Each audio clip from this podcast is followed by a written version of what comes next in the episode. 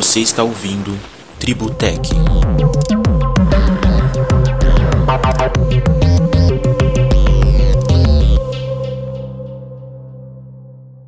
Bom dia a todos, sejam bem-vindos ao Tributec. Eu sou Augusto Périco. E eu me chamo Victor Coutinho.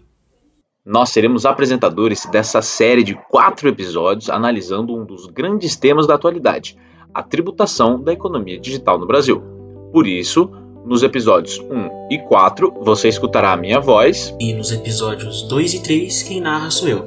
Então esperamos que aproveitem, pessoal. Vejo vocês no próximo episódio.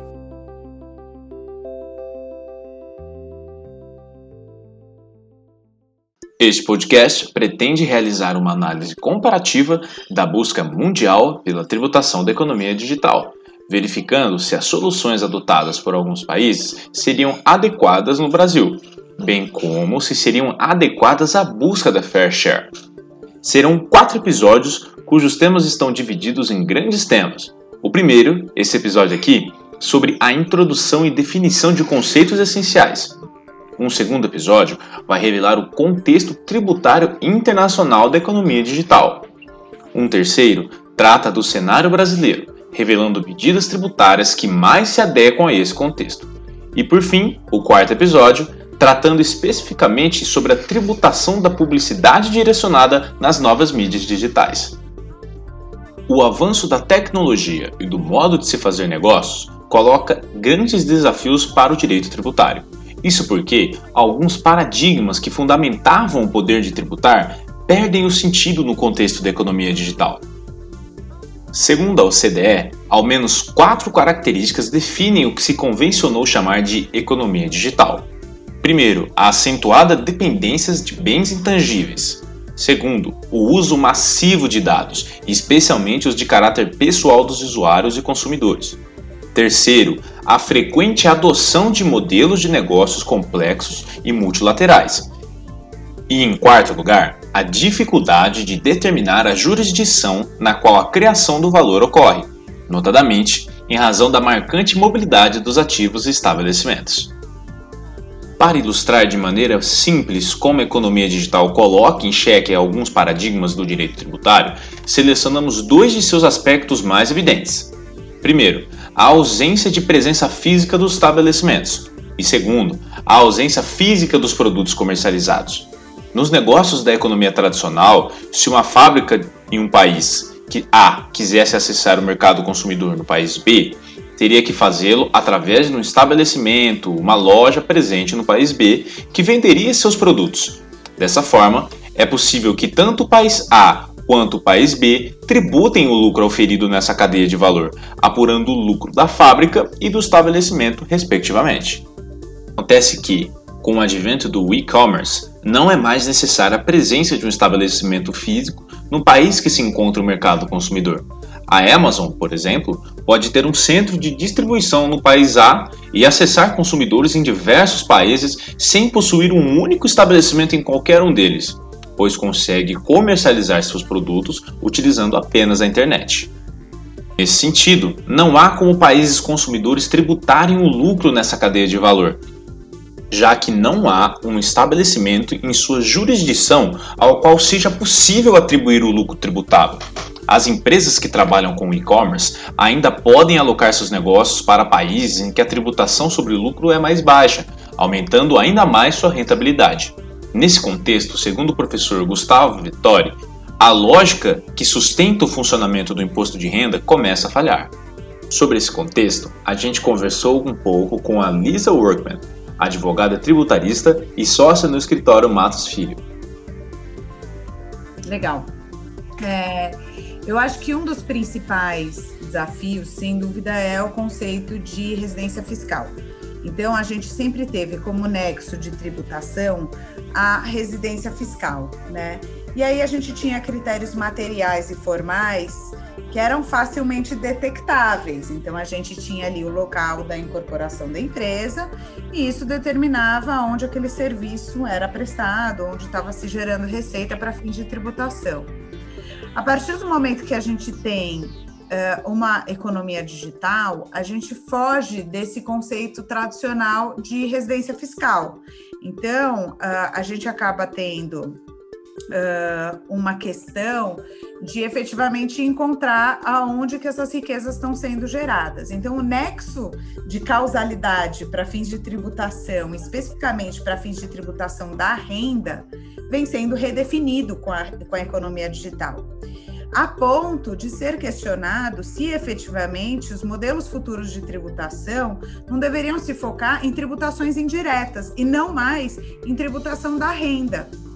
Isso é um pleito que vem uh, de encontro, na verdade, à, a, a evolução do conceito uh, de riqueza, né? Então, hoje a gente tem uh, a riqueza verificada através da captação de dados e uma dúvida se a gente está efetivamente conseguindo tributar essas operações no local onde elas deveriam efetivamente ser tributadas. Então, acho que o maior desafio da economia digital é esse. Também há o desafio a ser enfrentado diante da intangibilidade dos produtos comercializados. Até pouco tempo atrás, para se adquirir filmes, músicas ou programas de computador, o consumidor tinha que se dirigir a uma loja para realizar suas compras. Na economia digital, esses itens perdem seu suporte físico, de modo que, atualmente, são majoritariamente comercializados pela internet. Além disso, o modelo de negócios também foi gradativamente alterado. O consumidor, por exemplo, não adquire a propriedade de um filme na Netflix ou de uma música no Spotify. Ele, na verdade, tem a licença para usufruir desses produtos mediante remuneração periódica. Uma vez ausente a presença física desses produtos, os países não conseguem cobrar impostos aduaneiros, já que não há bens tangíveis atravessando a fronteira.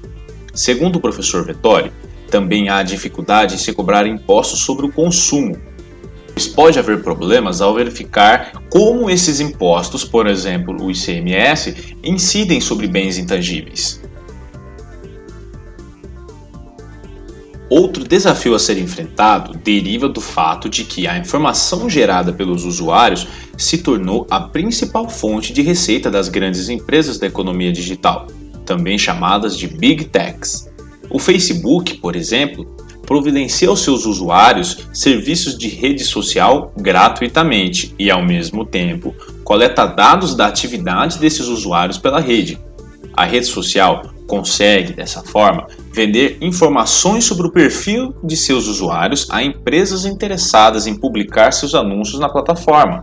Com base nas informações adquiridas, as empresas anunciantes conseguem dirigir ofertas personalizadas aos consumidores com maior potencial de adquirir seus produtos. A questão da publicidade digital será mais aprofundada nos próximos episódios.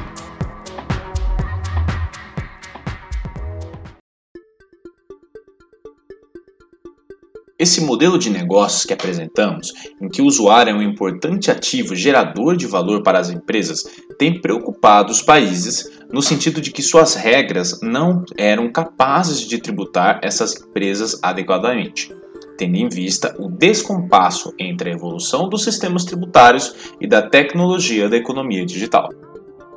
Em comunicado recente, a Comissão Europeia argumentou em favor da tributação mais eficiente da economia digital. As grandes empresas digitais têm o crescimento de suas receitas mais acelerado em comparação às multinacionais do setor tradicional.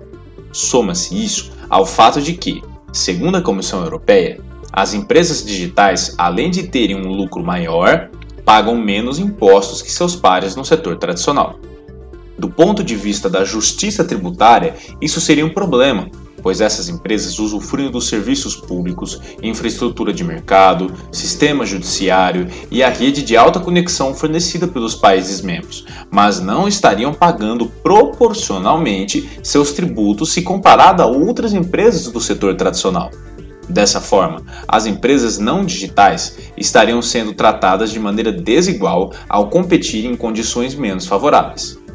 Aí que a Comissão Europeia sustenta que as grandes empresas digitais não estariam pagando sua fair share, isto é, não estariam realizando a contribuição justa com o Estado ao pagar menos impostos, ainda que usufruíssem de seus serviços. Sobre esse ponto, nós questionamos a Lisa Workman como seria possível construir patamares de igualdade na aplicação do Fair Share. Escuta só. É, eu acho que o ponto uh, é justamente isso, né? Então, a gente tem que lembrar o que, que significa o fair share, né? Seria o dever de pagar tributos. Então, acho que a partir do momento que a gente tem empresas contribuindo uh, com o desenvolvimento da economia, espera-se que todas elas estejam pagando seus tributos. E aí surge justamente a dúvida de se e como estão sendo capturadas essas riquezas que são geradas pela economia digital. Então, teve um movimento grande na Europa nesse sentido, de se efetivamente as empresas da economia digital estão sendo tributadas de forma adequada. E eu acho muito importante a gente fazer esse ponto aqui, porque a gente vai ver ao longo dessa conversa que a tributação das empresas da economia digital no Brasil é outra realidade. Então, a gente está falando de empresas que estão efetivamente localizadas aqui. A gente está falando de um país que tem uma tributação indireta super alta, então que de alguma forma uh, eu acho que existe uma sensação ou uma fala na imprensa de que essas empresas grandes de tecnologia não estão pagando os tributos que seriam devidos aqui. Isso não é verdade. Então, acho que a primeira coisa que é importante quando a gente fala de fair share, é a gente efetivamente analisar esses critérios dentro da realidade brasileira. Então, o que, que as empresas estão efetivamente pagando aqui e se a gente precisa mesmo ter uma discussão sobre fair share ou não. A necessidade de mudança nas regras também seria sustentada pela crescente digitalização dos setores não digitais da economia, de maneira que os países membros com regras desatualizadas perderiam gradativamente suas fontes de recursos para financiar seus serviços públicos. Contudo, Matthias Bauer, economista do ECIP, Centro Europeu de Política Econômica Internacional, publicou em 2018 um artigo em que questionava os argumentos levantados pela Comissão Europeia. Bauer argumentou que as novas regras deveriam tratar sobre economia digital com prudência, não se fazendo generalizações, pois há vários segmentos diferentes dentro desse âmbito. Nesse sentido, Bauer questiona o argumento de que as empresas da economia digital não estariam sendo tributadas adequadamente.